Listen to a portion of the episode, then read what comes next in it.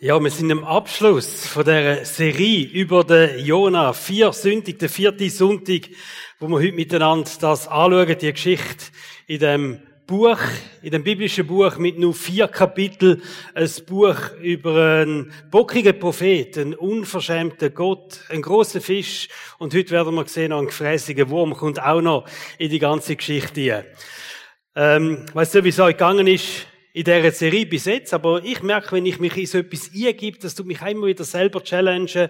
Auch heute, wenn wir miteinander anschauen, das Thema von dem unverschämt gnädigen Gott, dann ähm, merke ich, dass ich auch wieder challenged worden bin in ganz einfachen, alltäglichen Situationen und ich hoffe auch, dass du dich da einfach kannst trainieren und dich darfst, äh, da auch herausfordern lassen von Gott durch die Geschichte. Gott hat also Jona mit einem Auftrag auf Ninive geschickt, ein Machtzentrum der Assyrer.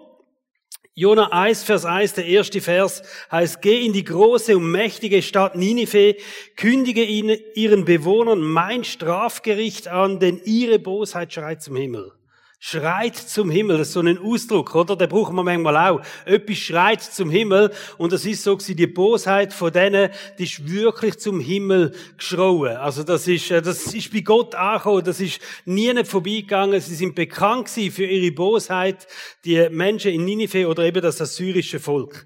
Und Gott sagt, es gibt ein Strafgericht. Und wir wissen ja, dass Gott das Volk will zur Umkehr bewegen und den fragen muss, wieso fahrt er gerade so drin, oder? Gericht, Strafgericht, hart, wie er da gerade umgeht mit dem Volk. Und wir würden dann denken, es würde vielleicht ein bisschen angenehmer gehen, so, ähm, ich kann mal jemanden schicken, wo mal zeigt, wie lieb das Gott ist, wie gnädig das Gott ist. Aber nein, er kommt mit Strafgericht.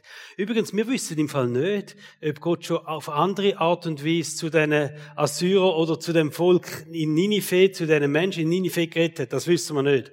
Aber da offensichtlich hat Gott gesagt, Strafgericht. Jona redet vom Strafgericht. Und vermutlich hat Gott einfach das Volk kennt und hat gewusst, wenn ich jetzt nicht klipp und klar mit denen reden tue, dann checken die das nicht. Die müssen verstehen, dass jetzt der letzte Moment ist, wo sie noch können umkehren Und das erste Mal, wo der Jonah den Job ja überkommen hat, hat er Nein gesagt. Und er hat sich geweigert, ist abgehauen in die andere Richtung. Und so beim zweiten Auftrag, beim zweiten Mal, wo Gott kam, ist, beim zweiten Anlauf, ist der Jonah dann hingegangen und ist in die Stadt gegangen und hat genau die Botschaft gebracht. Es gibt ein Strafgericht von Gott, wenn ihr so weitermacht. Wo er auf das Ninive gelaufen ist oder gereist ist, vielleicht ein Stück wie geritten, auf einem Esel oder ich weiß es nicht, aber das sind ein paar hundert Kilometer gewesen. Und ich habe mir überlegt, was geht so an einem Prophet durch den Kopf durch, wenn er weiß, jetzt gehe ich hin in die wirklich böse Stadt, Ninive, gehe dort hin und erzähle, Strafgericht von Gott kommt, wenn ihr so weitermacht. Und er hat tagelang Zeit gehabt, unterwegs, sich Gedanken zu machen, was alles passiert, was macht es mit mir, los es überhaupt auf mich, ist das ein Volk, das überhaupt umkehren will? Wo sage ich es am besten? Wird ich überhaupt gehört? Ähm, lacht es mich aus? Alle, alles so Fragen, die ihm durch den Kopf gegangen sind, wo er auf die, auf die Reise, sich auf die Reise gemacht hat nach Ninive. Und vielleicht kennst du so Gedanken auch ein bisschen. Wenn du dir vornimmst, jetzt mit einem Freund über den Glauben zu reden, irgendjemand, äh, ein Arbeitskollege in Gottesdienst einzuladen oder was auch immer, und du überlegst dir, wie reagiert er, wenn ich komme? Wie soll ich es ihm am besten sagen? Und du machst da alle Gedanken, oder? Nimmt er mich überhaupt ernst? Lacht er mich aus? Ich gehe davon aus, der, der Jona hat sich genau solche Gedanken gemacht, wo er auf das Ninive gelaufen ist. Wird ich mit meiner Botschaft überhaupt ernst genommen? Was passiert mit mir? Was denken sie über mich? So recht viel menschliche Gedanken, die da mitschwingen. Und jeder von euch, der auch schon mal sich vorgenommen hat, hey, jetzt lade ich jemanden rein, Alpha-Kurs in Gottesdienst oder so, der kennt doch die Gedanken, oder? Wie reagiert die andere Person? Der Jona ist hingegangen auf das Ninive und es ist absolut Unglaubliche passiert. Es hat so einen Aufruf gegeben durch die ganze Stadt, dass er geht dorthin, er erzählt das. Und es ist vermutlich gar nichts eingetroffen von dem, was er befürchtet hat, sondern da ist ein Aufruf passiert in der ganzen Stadt und man hat gesagt, hey, kehrt um zu Gott und man hat angefangen, Bußgewänder anlegen als Zeichen von der Reue, dass sie gecheckt haben, sie sind einen falschen Weg gegangen Unglaubliche Geschichte. 120.000 Menschen kehren um zu Gott. Das ist wie ein Blitz durch, das, durch die Stadt durchgegangen und da hat es eine Bewegung gegeben, so eine regelrechte Umkehrbewegung zu Gott. Und das mitzuerleben, das ist vermutlich krass für den Jona, oder? Und dann steht folgendes. Jona 3, Vers 10. Gott sah, dass die Menschen von ihren falschen Wegen umkehrten. Da taten sie ihm leid und er ließ das angedrohte Unheil nicht über sie hereinbrechen. Es ist das passiert, was Gott gehofft hat, dass sie umkehren, dass er kann sagen, es ist nicht nötig, dass das Gericht kommt. So wirklich ein krasser Moment, oder? 120.000 Menschen, die bereut haben, dass sie ohne Gott gelebt haben, die bereut haben, wie sie gelebt haben, was sie gemacht haben und umkehrt sind zu Gott. Und es steht, sie haben zu Gott geschrauen. Also, das ist eine krasse Form von zu Gott beten, oder? Zu Gott geschrauen, um Gnade bittet für das, was sie alles falsch gemacht haben. Und das muss ein Erlebnis sein für den Jona, wo er das sieht. Der Tiger, der Satz erzählt, es kommt das Gericht und dann passiert so etwas. Und es hat mich so ein bisschen erinnert, nicht in dieser Menge natürlich, aber ich habe auch, wie schon in einzelnen Fällen dürfen miterleben, wie, wie Nachbarn und Freunde zum Glauben gekommen sind. Und das ist einfach etwas vom Schönsten, wo man kann erleben, wie Menschen umkehren zu Gott. Wenn du siehst, wie jemand sein Leben ändert, wie plötzlich etwas, was, wie, wie, wie Gott dem wie, wie ihm Gott offenbart wird, vermutlich durch den Heiligen Geist oder durch irgendetwas, wo er checkt, hey, wow, das ist der Gott, den ich schon lange gesucht habe, der Gott, den ich brauche, und sein Leben total ändern tut. Und vor allem wieder etwas total Neues anfängt. Und das ist ja unsere Vision, die wir haben, als Chile, als GVC Fraufeld. Wir weten, dass Menschen Gott kennenlernen und ihr Leben neu zum Blühen kommt in dieser Beziehung mit Gott. Und das neue Leben ist einfach schön zum Schauen. Und ich stelle mir vor, der Jona ist da und hat einfach im ersten Moment gestaunt, was da jetzt alles passiert und was abgeht. 2. Korinther 5, Vers 17 steht, gehört also jemand zu Christus, dann ist er ein neuer Mensch. Was vorher war, ist vergangen, etwas völlig Neues hat begonnen. Also wir könnten davon ausgehen, dass eine Transformation passiert. In dieser Stadt, in dieser Stadt Ninive. Es gibt ja unterschiedliche Gründe, warum Menschen zu Gott umkehren. Da im, in Ninive ist es krass gewesen, einfach die, die Aussage, äh, es kommt das Gericht von Gott und wenn er nicht umkehrt, dann ist fertig. Ähm, also ich glaube auch heute noch gibt es Menschen, die entscheiden sich für ein Leben mit Gott, weil einfach ein großer Respekt oder vielleicht sogar eine gewisse Angst da ist vor dem Gericht von Gott, vor dem Moment, wo man muss Rechenschaft abgeben über sein Leben, auch was ist nach dem Tod, wie geht's weiter. Ähm, in Ninive ist das wirklich so der Fall gewesen. Es gibt aber auch andere Zugänge, wo Menschen zu Gott haben. Ich habe mir solche Gedanken gemacht, was sind denn heute Momente, wo Menschen umkehren zu Gott? Was braucht es heute? Was sind solche die, die, die Zugänge, wo einzelne Menschen haben, zum Gott kennenlernen? Wunsch nach Vergebung ist sicher ein großes Thema. Wir alle zusammen kämpfen immer wieder mit dem Thema vom Versagen, vom Schuld auf sich laden, Fehler machen. Und wir alle zusammen, wir wissen, dass wir haben die Momente in unserem Leben, wo es uns so bewusst wird, dass wir Vergebung brauchen. Und ich glaube, das ist auch für Menschen ein wichtiger Zugang zu Gott, das Bewusstsein, dass Schuld in ihrem Leben ist und dass sie Vergebung brauchen. Aber nicht jeder hat durch das einen Zugang zu Gott. Es gibt vielleicht andere, die finden Gott eher, indem sie nach dem Sinn vom Leben fragen indem sie sich Gedanken machen, was, um was geht denn wirklich, was ist denn wirklich wichtig in meinem Leben. Und gerade die Zeit von Corona, ich glaube, das hat viele auf die Suche geschickt nach dem Sinn vom Leben, wo vieles zerbrochen ist in dieser Corona-Zeit. Viele Sicherheiten, die weg sind, Existenzen, die gefördert sind, viel Lebensfreude, die einfach weggenommen worden ist. Und ich glaube, es ist eine Zeit im Moment, wo sich viele Menschen Gedanken machen über den Sinn vom Leben. Um was geht es denn wirklich? Gibt es etwas, was mehr ist, wieder einfach schaffen, wieder all das, was ich bis jetzt investiert habe und vielleicht in dieser Corona-Zeit vieles von dem verloren habe. Liebe und Annahme ist also ein Zugang, ein möglicher Zugang zu Gott. Viele Menschen fühlen sich abgelehnt, fühlen sich ungenügend. Wir sind so in einer Leistungsgesellschaft drin. Wir müssen leisten, wir müssen etwas bringen. Es wird uns genau gesagt, wie wir ausgesehen haben, was gut ist, was top ist und was eben nicht gut ist und was mangelhaft ist und was fehlerhaft ist. Und viele, viele Menschen sind genau in dem Hamsterrad drin, von dem, was gefordert wird von uns, wo man merkt, dass man dem eigentlich nicht genügen und sehnen sich nach einem Ort, wo sie bedingungslos geliebt und angenommen werden. Und das ist für viele Menschen ein Zugang zu Gott. Vermutlich gibt es hunderte von Gründen, oder? wo Menschen plötzlich ihr Herz aufmachen und den Gott anfangen zu suchen. Vielleicht ist es eine Not, wo sie drin sind, eine Krankheit. Alles gute Gründe, Gott zu suchen. Und ich habe mir gedacht, ich werde dir die Frage mitgeben, was ist denn so dein Entscheid gewesen, wo du dich für ein Leben mit Gott entschieden hast? Was ist dein Zugang gewesen, wo du hast für Gott? Es tut vielleicht nochmal gut, wenn man sich Gedanken macht. Was ist die Motivation gewesen, in meinem Leben, mich wirklich für Gott zu entscheiden? Ich habe mir das auch Gedanken gemacht für mich und ich habe gemerkt, ich weiß das nicht mehr so genau, was da der Grund war. Vielleicht sind es verschiedene Gründe gewesen, warum ich mich für Gott entschieden habe, aber ein Grund, warum ich immer wieder sage, es ist so gut, bin ich mit Gott unterwegs, das ist für mich der Sinn vom Leben. Für mich wäre ganz vieles sinnlos. Wenn ich mir Gedanken mache, hey, jetzt wirst du einfach immer älter und älter und älter und irgendwann zerbricht alles und irgendwann ist alles vorbei, dann würde ich an, der, an dem Punkt ankommen, das ist jetzt wirklich mein Zugang, wo mich immer bei Gott hebt, sagen, das Leben wäre für mich so sinnlos, wenn ich Gott nicht hätte. Und mit Gott habe ich so eine andere Perspektive in meinem Leben.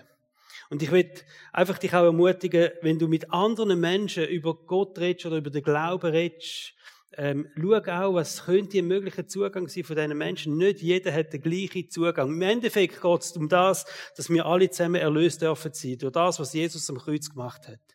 Aber der Zugang, wie wir die Schritte auf Gott zumachen, das sind unterschiedliche Wege, wo Menschen nehmen. Und wenn du Freunde hast und, und Arbeitskollegen, wo du dir wünschst, dass sie zum Glauben kommen, dann nimm dir doch auch die Zeit und überleg dir, was ist vielleicht der Zugang, wo die Person zum Glauben könnte haben. Gehen wir zurück zum Jona. Der Jona hat das Problem mit dem Knapp von Gott.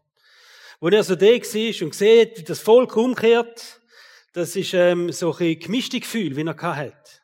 Einerseits muss es begeisternd sein, die Transformation von so einem Volk zu erleben, und andererseits hat er das Problem gehabt, dass jetzt Gott dem wirklich schlimmen Volk der Assyrer gnädig sein. Wieso auch? Sie sind gewalttätig sie sind kriegerisch sie sind brutal Die haben eine Spur von Leid und von Blut hinterlassen. So viele Menschen ruiniert, umgebracht. Wieso soll Gott so einem Volk gnädig sein? Wieso? Wo der Jonah gegangen ist, beim zweiten Anlauf, wo Gott gegangen ist und gesagt hat, hey, gang nochmal auf das Ninive, der ist schon gehorsam gewesen. Aber im Herzen hat er das nicht verstanden. Im Herzen hat er es nicht verstanden, aber er hat gefunden, ich bin jetzt mal gehorsam. Auch ein guter Tipp für dich, wenn du mal merkst, hey, ich muss jetzt einfach gehorsam sein, ich verstehe es nicht, dann mach es einfach mal, oder? Also wenn Gott dich irgendwo hinschickt, gehorsam sein ist schon mal ein wichtiger, guter erster Schritt. Der Jonas, sein Herz ist hin und vorne nicht mitgekommen. Das hat noch nicht gestummt, er hat das noch nicht so richtig verstanden. Da steht nämlich Folgendes.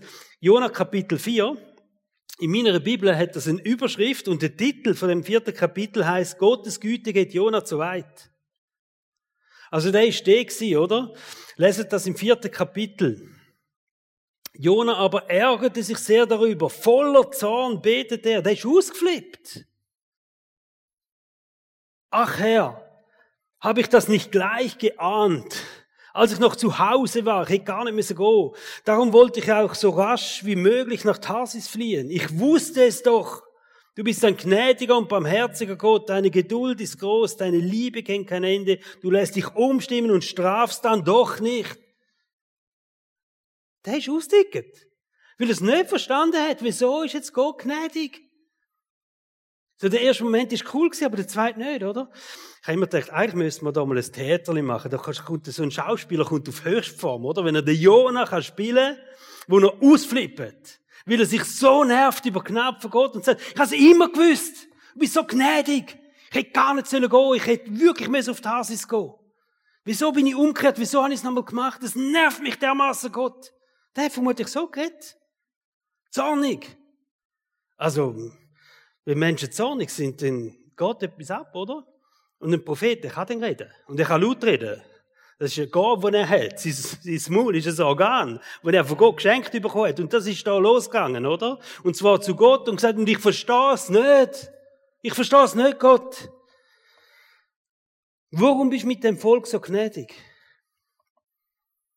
Obwohl der Jonah die Absicht von Gott schon immer kennt hat. Er hat gewusst, wenn Gott einem Volksgericht ankündigt, dann ist das letzte Aufruf zur Umkehr. Das hat er gewusst. Obwohl er das schon immer gewusst hat, dass das der Fall ist, hat er innerlich gehofft, dass das Volk nicht umkehrt.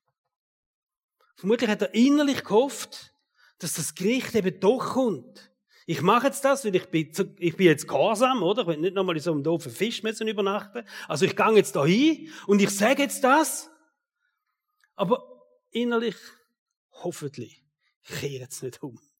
Hoffentlich Blitz und Donner und Gericht über das Volk, über die gemeinen Menschen, oder? Und dann lesen wir im Vers 5, im vierten Kapitel, Jona verließ Ninive. Ist der Stadt raus Östlich der Stadt machte er sich ein Laubdach und setzte sich darunter in den Schatten. Aber ein Ort, wo er gut über die Stadt aber gesehen hat, er wollte beobachten, was mit der Stadt geschehen würde. Also immer noch der gehöckelt. Wenn er hätte gesehen, wie sich die Menschen verändern, dann wäre er in der Stadt geblieben. Wenn er hätte gesehen, wie Gott da gnädig ist und eine Transformation stattfindet in der, in der Stadt, er wäre dort geblieben, mit ihnen, oder? Das ist fast schon wie ein, wie ein Sieg, oder? An einem Fußballmatch. Und alle noch am Kreisel rumgumpen und so. Und das ist vermutlich so ähnlich dort. Und er geht aber in einen sicheren Abstand, wo er gut über die Stadt hier sieht und er schaut, was passiert. Er hat die Hoffnung noch nicht aufgegeben vom Gericht. Er hat doch immer gedacht, Gott, jetzt muss mal, jetzt muss halt mal, jetzt müssen sie einfach mal Quittung bekommen, oder? Für ihr Leben. Für das, was sie gemacht haben. Vielleicht hat er auch gedacht, er könne Gott umstimmen, wo er so ausflippt ist. Aber ich sage dir, ausflippen ist nie eine gute, gute Art, um jemanden umstimmen. Das funktioniert nicht. Ich habe das auch schon probiert im privaten Umfeld. Geht nicht. Also, aber er, vielleicht hat er das gedacht, oder? So ein bisschen ausflippen und Gott, Gott lässt sich umstimmen. Aber nein, es ist nicht passiert. Und wir probieren jetzt ein bisschen mitzufühlen mit dem Jona. Vielleicht geht es ja nicht um so krasse Sachen, oder? Aber Gnade für Menschen, die es nicht verdienen. Wie ist das mit der Gnade für Menschen, die nach unserer Ansicht das einfach nicht verdient haben, dass Gott gnädig ist? Vielleicht kennst du auch solche Leute. Oder du kannst dir das vorstellen, irgend so ein Vergewaltiger, ein Diktator, wie ein Hitler zum Beispiel. Oder irgendjemand, wo andere Menschen erniedrigt hat, vielleicht dich selber brutal erniedrigt, missbraucht vielleicht sogar, oder dir etwas Schlimmes antun hat. Wo du denkst, solche Menschen, die müssen doch eine Strafe haben. Für das, was sie gemacht haben. Die haben doch die Gnade nicht verdient. Und vielleicht kommen da, da Menschen in den Sinn, wo du jetzt daran denkst und denkst, mal, ich, ich kann mir das gut vorstellen. Mir kommen so Menschen in den Sinn, wo ich denke, die haben eigentlich eher eine gerechte Strafe verdient. Und jetzt stell dir vor, die Person, eines Tages im Himmel neben dir kommt die Person strahlend zu laufen, lacht dich an und sagt, was haben wir für einen gnädigen Gott? Gott ist mir gnädig gewesen. Und was geht in dir ab?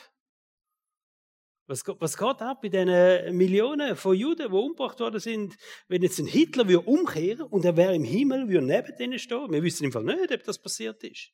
Das wissen wir nicht strahlt die an und sagt, gnädiger Gott, komm, wir gehen in Worship miteinander. Und du denkst, hä? Für Jona ist Gottes Gnade für das Syrer unverschämt gewesen. Und zwar, glaube ich, hat er das Gefühl gehabt, Gott hätte Grenzen überschritten mit dieser Gnade. Vor allem hat er seine Gefühle verletzt, wo er, seine israelischen Gefühle, die er hatte, die hat er verletzt. Und das ist übrigens die Definition von unverschämt. Wenn jemand unverschämt ist, dann überschreitet er eine Grenze und verletzt das Gefühl von anderen dabei. Und das ist beim Jonah passiert. Und darum glaube ich, hat er gedacht, dass die Gnade von Gott unverschämt ist. Sie geht zu weit, da hat jetzt Gott die Grenzen überschritten bei dem assyrischen Volk. Und die Frage, die wir uns stellen können, warum ist Gott so unverschämt gnädig? Wieso ist Gott unverschämt gnädig? Und die Antwort gibt Gott selber und ganz in einer spannenden Geschichte, wo dem passiert am Schluss von der Geschichte vom Jona. Gott gibt wie eine Lektion. Der Jona ist also dort, der hat sich ein Laubdächli gemacht. Das ist ein schlechtes Dächli gewesen. Die Sonne hat immer noch abgebrötelt, nicht so gut. Und Gott hat äh, einen Rinitius-Stude wachsen lassen, über Nacht. Das ist ein Wunder passiert. Also wirklich, die ist gewachsen über Nacht und hat ihm zusätzlich Schatten gegeben. Der Jona hat den Schatten genossen. Er ist da gesessen unter dem Schatten. Es ist ihm gut gegangen. Und in der nächsten Nacht schickt Gott einen Wurm, einen gefräßigen Wurm, wo die ganze Wurzel abfrisst. Und der Strauch geht wieder ein. Der zerkümmert total. Ein Tag später. Wo das passiert ist, redet Gott mit dem Jona. Wir lesen das Jona 4, 10, Vers 10 und 11. Der Herr entgegnete, du hast dich mit dieser Staude keinen Augenblick abmühen müssen. Nichts brauchtest du für sie zu tun. In einer Nacht ist sie gewachsen und in der nächsten ging sie zugrunde. Trotzdem hättest du sie gerne verschont. Der Jona hat gelitten, gelitten, wo die Pflanze nie gegangen ist, oder? Ich aber, sagt Gott, sollte Ninive nicht verschonen, die große Stadt, in der mehr als 120.000 Menschen leben. Ich habe mir Gedanken gemacht, viel Gedanken gemacht. Wieso lässt Gott eine Studie wachsen und einen Tag später lässt er sie wieder eingehen? Was wird er da damit sagen, mit dieser Studie? Was wird er genau sagen? Warum ist das so passiert? Und ich glaube fest, dass Gott hat etwas Schöpferisches machen und hat nachher den Verlust zeigen von dem, wenn das wieder kaputt geht. Und zwar so, dass der Jonah selber auch geschmerzt hat. Und er hat den Schatten gebraucht von dieser Pflanzen, oder? Also Gott ist schöpferisch tätig geworden. Der Jonah hat sich gefreut an dieser Schöpfung.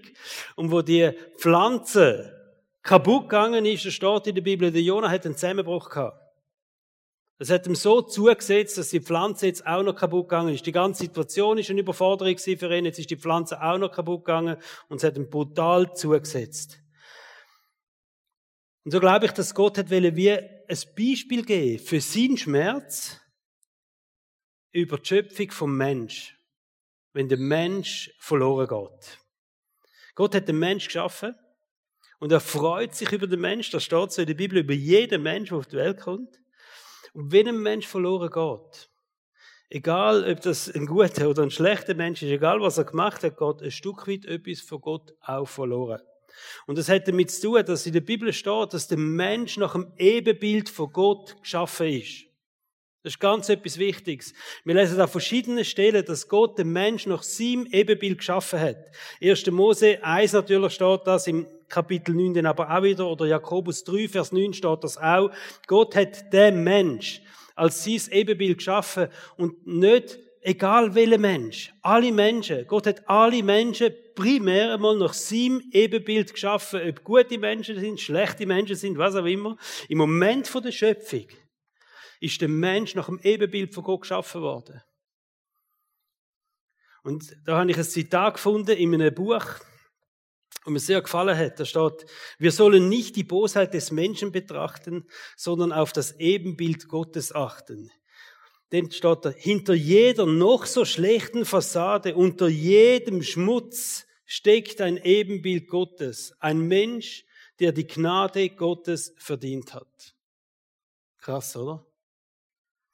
Hinter noch so jedem schlechten Mensch steckt das Ebenbild Gottes. Egal was alles nachher passiert ist im Leben von dem Menschen, was er angestellt hat, was er gemacht hat, steckt das Ebenbild von Gott.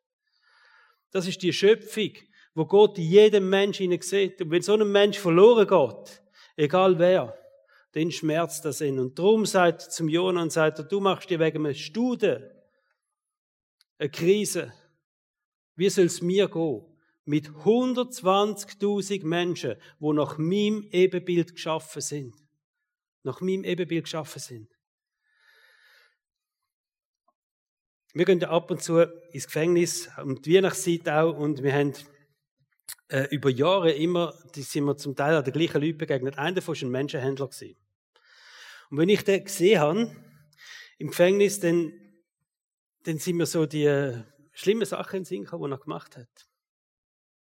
Und ich habe gemerkt, das hat mich so voll in die Krise nie geführt, oder? Was soll ich jetzt hinter dem noch gut sehen? Also was soll ich jetzt mit dem noch anhocken, mit dem Stunden verbringen, mit dem reden und, vielleicht noch etwas über Kopf erzählen?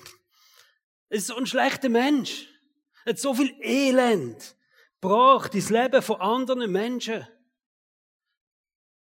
Und die Bibel sagt, er ist ein Ebenbild von Gott geschaffen worden. Und hinter dem ganzen Dreck, hinter der ganzen Bosheit von seinem Leben, steckt das Ebenbild von Gott, wo Gott geschaffen hat. Und ich glaube, es gibt keinen anderen Grund, um die Gefängnisarbeit zu machen, weder der. Das Ebenbild von Gott sehen in diesen Menschen hinein. Das, was Gott wieder herstellen will. Das, was Gott dazu bewegt, immer wieder gnädig sein. Auch in aller Gemeinheit im Leben von diesen Menschen. Ich meine, Jesus ist das Paradebeispiel, oder? Was macht er, wo er am Kreuz ist, wo sie ihn äh, auspeitscht haben, gefoltert haben, an das Kreuz genagelt haben, wo er da hockt und peinigt ist und vor Schmerzen kommen kann, oder? Dann sagt er, vergib denen ihre Schuld. Ich glaube, Jesus hat in dem Moment nicht das gesehen, was sie machen, sondern er hat die Menschen gesehen, die mal geschaffen worden sind nach dem Ebenbild von Gott. Wir haben nicht so, ich hoffe es für uns alle, dass wir nicht so die krassen Kontakte haben, oder? Wo, wo wir so schlimme Erfahrungen machen mit anderen Menschen. Wo so viel Bosheit auf unser Leben kommt von anderen Menschen. Aber im Schwachen, oder, gibt es so einfach Menschen, die uns nerven. Wir probieren jetzt einmal ein bisschen die Alltagssituation abzubrechen. Leute, die, der schwierige Nachbar, der Arbeitskollege, der das Leben schwer macht, der gemeine Chef, da gibt es ganz viele so, einfach, es gibt so die Leute, die nerven dich und sie tun dir auch Sachen zu leid, sie machen das Leben schwer. Und irgendwann denkst du, ja, der kommt dann hoffentlich schon mal Quittung über, oder? Irgendwann kommt dann mal die Rechnung über für all das, was er mir zu leid gemacht hat, für das Schwierige, was er mir angetan hat. Und wir wünschen uns dann manchmal eben so ein Stück wie das Gericht für die Leute. Nicht im grossen Stil, aber so einfach im kleinsten, dass sie einfach für ihre Taten auch zahlen müssen. Dass das einen Unterschied ausmacht, oder? Ein guter Mensch wird gesegnet, ein schlechter Mensch, der muss doch einfach jetzt, dem darf es nicht gut gehen. Das passt doch auch nicht in unsere Gefühle, oder? Er muss irgendwann die Quittung bekommen. Und es steht in Matthäus 5, Jesus hat das gesagt, Vers 44 und 45. Liebt eure Feinde und betet für die, die euch verfolgen. So erweist ihr euch als Kinder eures Vaters im Himmel. Also betet für eure Feinde, für die, die euch leid tun, für den nervigen Nachbar, den blöden Chef, den Arbeitskollegen, der immer nur für sich schaut und du musst immer hinten rein und was auch immer. Bet für die. So erweist ihr euch als, als Kinder eures Vaters im Himmel. Und dann steht, denn er lässt seine Sonne für Böse wie Gute aufgehen und er lässt es regnen für Fromme und Gottlose. Da kommt's wieder. Jesus sagt, der Grund ist der. Es sind alles Menschen, die nach dem Ebenbild Gottes geschaffen sind. Ob es gottlos sind oder ob es fromm sind, ob es gute sind oder ob es schlechte, die Sonne geht auch über ihnen auf und unter. Und ich, Gott, lasse die Sonne auf und unter gehen. Und ich lasse regnen. Ich schenke auch denen, dass sie leben können, dass es ihnen gut geht. Wenn man sich genug lang Gedanken macht über solche Versen in der Bibel, oder, dann passiert etwas. Ich bin mit dem Velo unterwegs arbeiten. Neun Kilometer, ein Weg.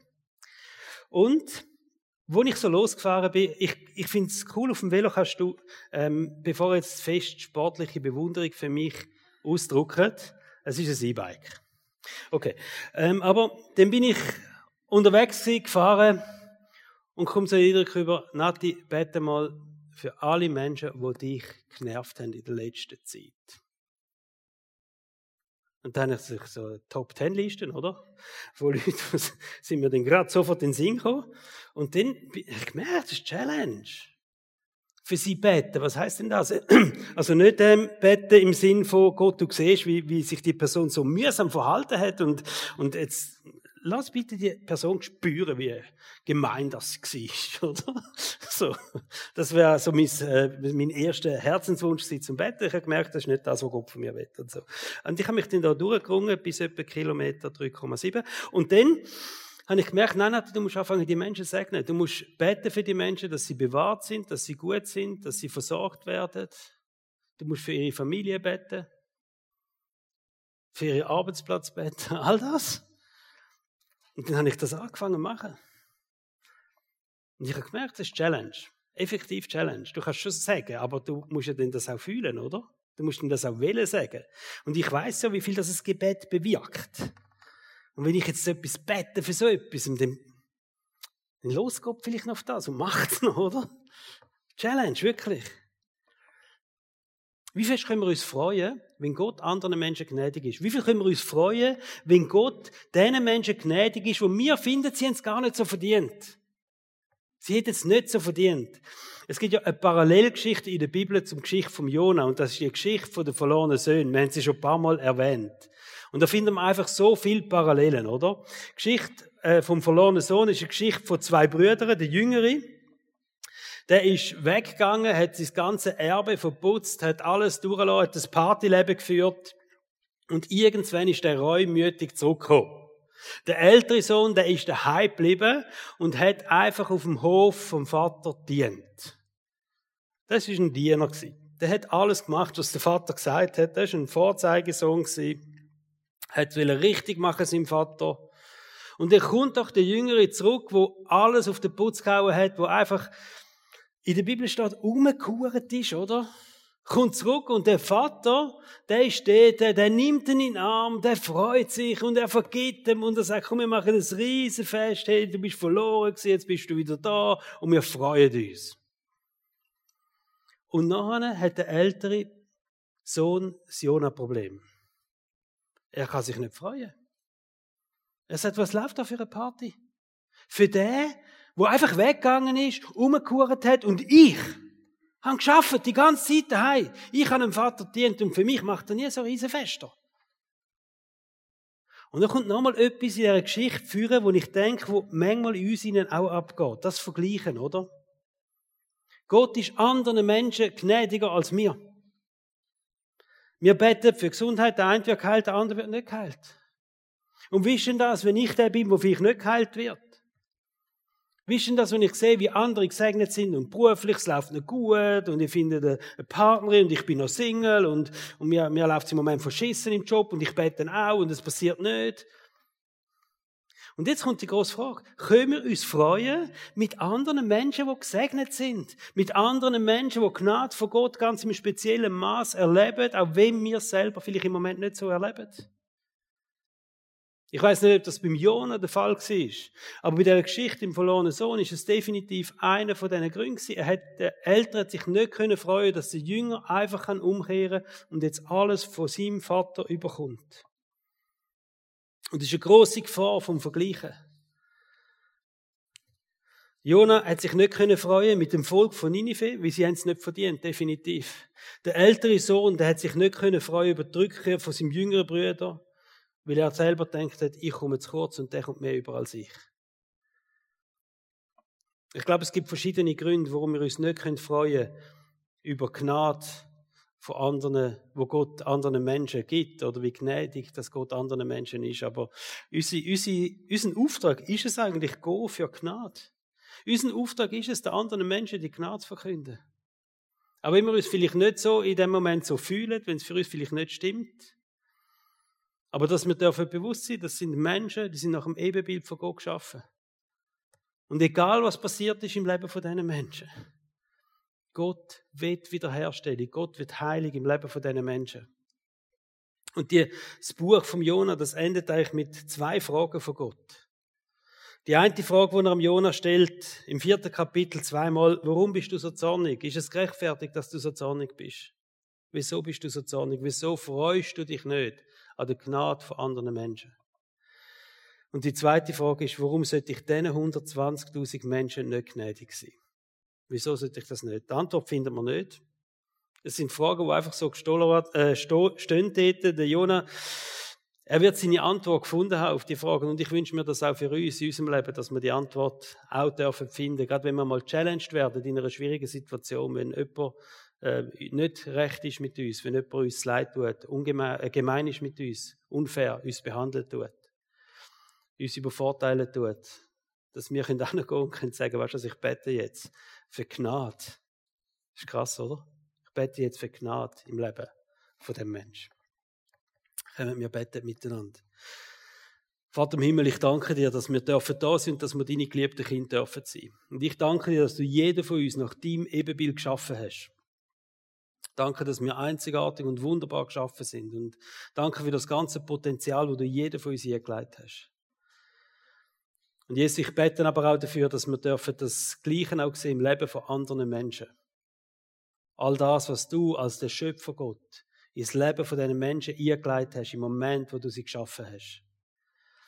Auch wenn es vielleicht Menschen sind, wo, wo gemeine Sachen machen, Menschen sind, wo man können sagen, da ist Bosheit im Leben von diesen Menschen, oder sie, ist, sie sind unfair und sie sind lieblos.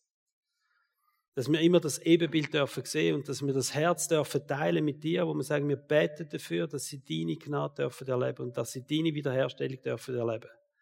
Und dass sie dein Segen dürfen erleben. Und Jesus, wenn wir jetzt so einen Namen haben, wo uns gerade in den Sinn kommt, dann wenn wir den Namen jetzt dir anlegen. Und wir beten dafür, dass du dieser Person gnädig bist. Segne die Person. Du dir die Person versorgen mit allem, was sie braucht. Du dir sie bewahren und behüten. Wir beten dafür, dass die Person die Vergebung von dir darf in Anspruch nehmen und ein neues Leben darf haben. In Jesu Namen. Amen. Wir haben jetzt den Moment vom Worship, aber bevor wir in Worship gehen, wenn wir miteinander das Abendmahl nehmen. Wir haben ja Serie über das Abendmahl. Und es gibt ja kein besseren Moment, einfach dürfen Gnade von Gott feiern, auch das, was Gott in unserem Leben gemacht hat, auch Gnade von Gott nochmal in Anspruch nehmen, nochmal dürfen Ja sagen zu dem Bund, wo Gott mit uns geschlossen hat. Ich glaube, das ist die Basis von dem, dass wir dürfen uns freuen auch an dem, was Gott anderen Menschen gnädig ist, dass wir selber wissen, wer wir sind in Jesus Christus. Und das Abendmahl, das druckt so vieles aus von dem, und darum werden wir das jetzt miteinander nehmen. Und wir haben jetzt Leute, die verteilen das, dass das einfacher geht. Und wir nehmen jetzt den miteinander. Ich bitte die Leute, die das machen, jetzt da vorne zu kommen, ein Abendmahl nehmen und das verteilen. Dürft äh, alle zusammen so ein Brot und ein Becherli nehmen, aber wartet noch mit dem Nehmen vom Abendmahl, wir nehmen es nachher miteinander.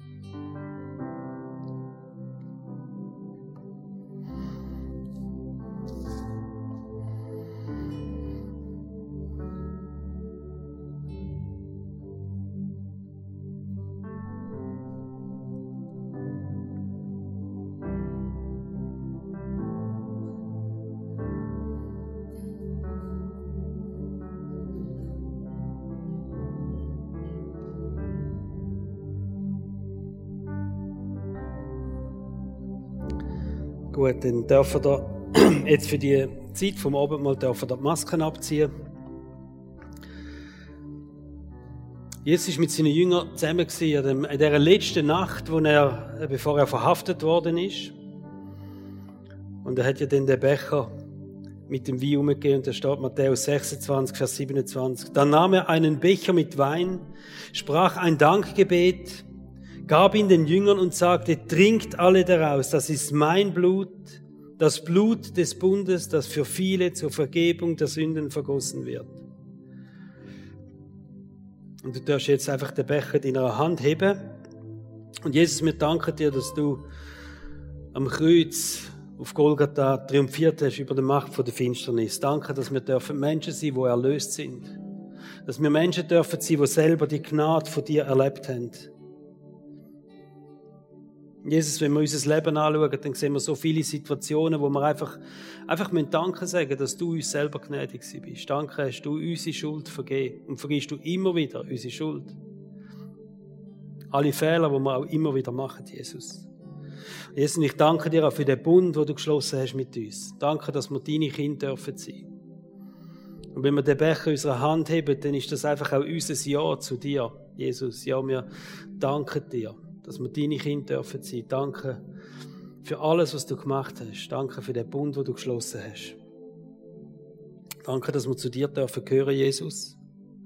Und danke, dass wir eines Tages mit dir in der Ewigkeit dürfen zusammen sein. Und du darfst jetzt den Becher trinken mit dem Traubensaft. Einfach in Erinnerung an das, was Jesus für dich gemacht hat und dass du Anteil hast an dem, was Jesus gemacht hat.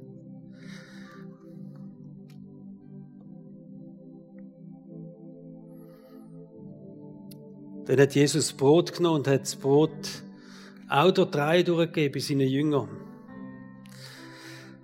In der Nacht, in der uns der Herr Jesus verraten wurde, nahm er ein Brot, dankte Gott dafür, brach es in Stücke und sprach, das ist mein Leib, der für euch hingegeben wird. Feiert dieses Mal immer wieder und denkt daran, was ich für euch getan habe, so oft ihr dieses Brot esst. Darfst das Brot jetzt in deiner Hand heben und Jesus, mir danke dir, dass du dein Lieb hingegeben hast für uns.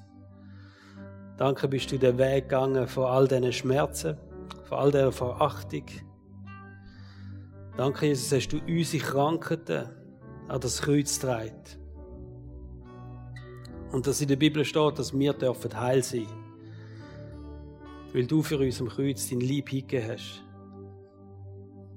Und das beten wir jetzt ganz speziell für für einfach da, wo Menschen unter uns sind und eine Krankheit haben und gesundheitliche Probleme haben, dass du genau diese Krankheit an das Kreuz getragen hast.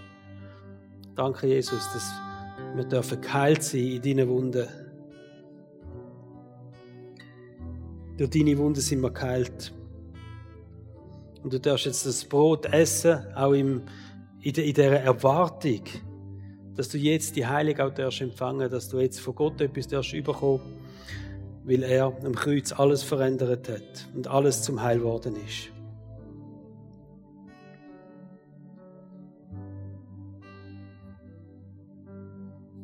Jesus, wir danken dir einfach, dass wir mit dir dürfen unterwegs sein. Danke für deine Nähe, danke für deine Gegenwart und wir werden jetzt vor dich kommen mit diesen Liedern, die wir jetzt singen, werden dich ehren, Jesus. Und Heiliger Geist, wir laden dich einfach ein, wirkt du in unseren Herzen. Amen.